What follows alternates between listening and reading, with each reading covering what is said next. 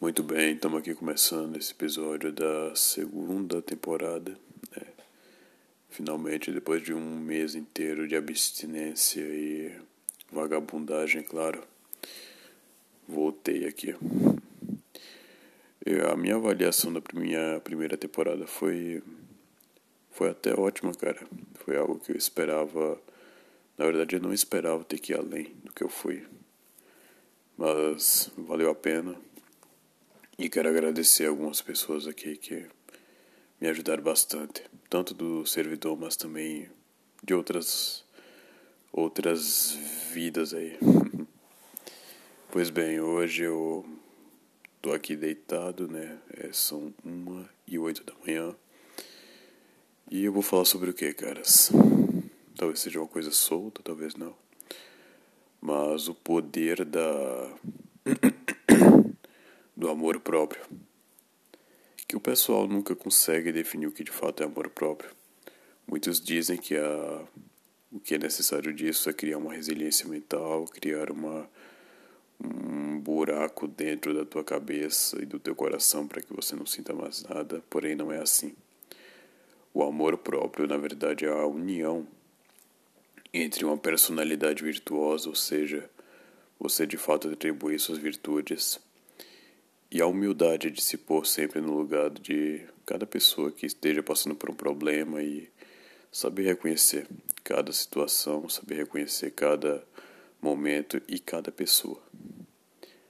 Porque o que há hoje em dia é uma falsa humildade e a busca do da inferioridade, do complexo da inferioridade, do vira-lata como forma de é, no que eu posso dizer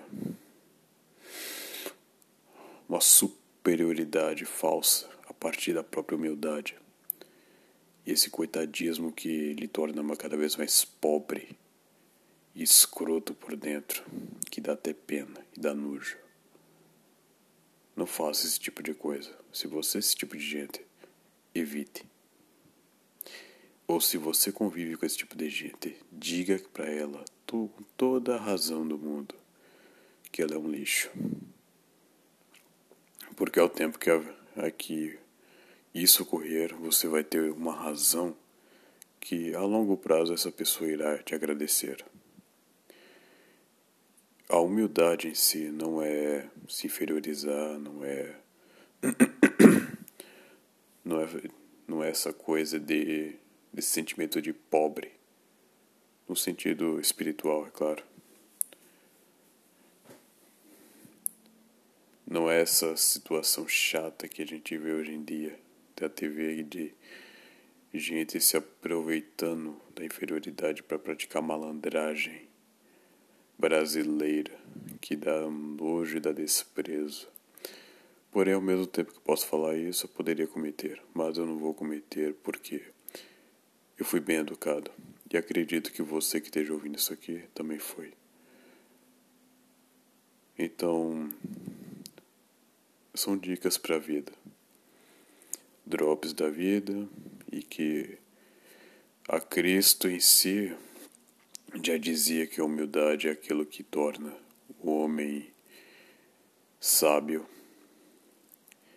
E é o reconhecimento disso, de entender que você não é além do, do teu limite, te mantém tranquilo. É sempre algo complexo falar sobre Cristo e as aleatoriedades do dia a dia, porque tudo envolve uma, uma complexidade muito além do que é possível se imaginar. Logo, é possível entender que a constância do ser humano é a burrice. Porque quando ele conhece algo, ele aprimora de algo, aprimora o conhecimento de algo, ele vai querer mais.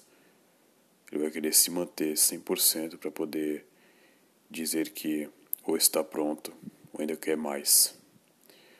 O que move a cabeça de qualquer um, o que move a vida de qualquer um é a busca do conhecimento.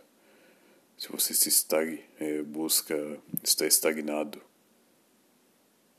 pela tua vontade ou contra a tua vontade, uma maioria contra a tua vontade, você acaba colhendo os frutos finais disso, que é a degradação da tua alma e o desprezo da sociedade e no todo. Portanto, saiba ter duas coisas: escolher bem tuas virtudes e aprimorá-las a partir tanto da tua criação como ser humano e da tua família, a partir da honra, como das tuas amizades e daquilo que você tem de bom. O ser é, e ao teu pensamento também, sempre aprimorar o teu pensamento, tanto a partir do imaginário, de reforçar um imaginário mais contundente com aquilo que também é real, mas também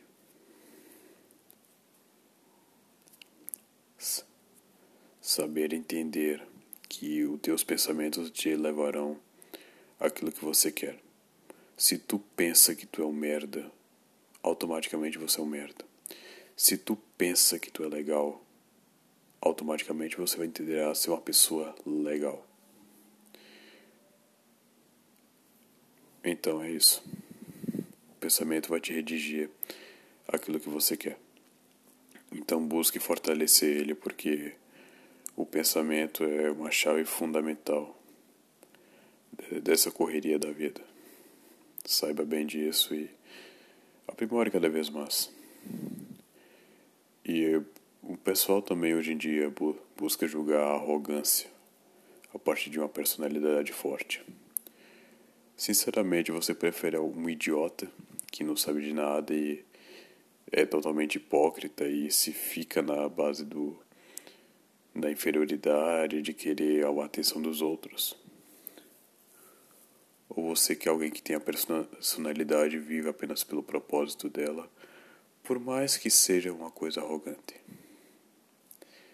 Eu ficaria com a segunda opção, não por chatice, não por babação de ovo, mas por prudência.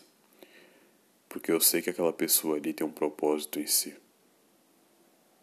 Então não tente acreditar que passar a mão na cabeça de um vai ajudá-la pessoa. Na verdade, isso vai fortalecer o teu ego e vai te manter cada vez mais arrogante e prepotente a acreditar que tu tá acima de uma amizade, de um relacionamento, sendo que você não está acima de nada. A constância do ser humano é a burrice e a ignorância. Ao tempo que você assume isso, você assume a tua responsabilidade consigo próprio, mas também a reciprocidade de que você pode cada vez mais entender que as pessoas são frágeis e você também é frágil porque há individualidades que não se podem ser julgadas a partir da tua perspectiva. Você deve entender primeiro a pessoa para depois tentar ajudá-la. Caso não, é totalmente inválido qualquer tipo de ajuda. Bom, é isso aí. E para finalizar, como é que eu posso obter a personalidade uma afirmação da humildade, uma autocrítica de si próprio, uma reflexão sobre tudo aquilo que vem na tua, na tua vida, seja por agora, seja o que aconteceu, né, que acaba nos mantendo distraídos diante de cada situação e acaba também com tanto com nossa autoestima, mas também com a nossa perspectiva das coisas e a visão das coisas. O que pode ser feito? Autocrítica. Segundo, encontrar-se com Cristo, porque não adianta. Ateísmo só dura até o momento que você encontra a lógica das coisas, e a lógica se baseia em uma coisa: um poder divino que é que busca redigir tudo aquilo que estamos aqui. É a mão de Deus que nos mantém vivos. E terceiro, ao tempo que criticai a ti próprio, você cria uma personalidade entre aquilo que você tem de bom e aquilo que você pode aprimorar. A raiva, por exemplo, é algo que ao, ao tempo que você pode que você pode aprimorar, você também tem que manuseá-la, porque o uso exagerado da raiva irá levar ao caos. Então é isso. Controle da, das emoções, autocrítica e sabedoria espiritual. Ao tempo de entender que você não é além do que você pode pensar. Você é aquilo que você pensa. E apenas e ponto final.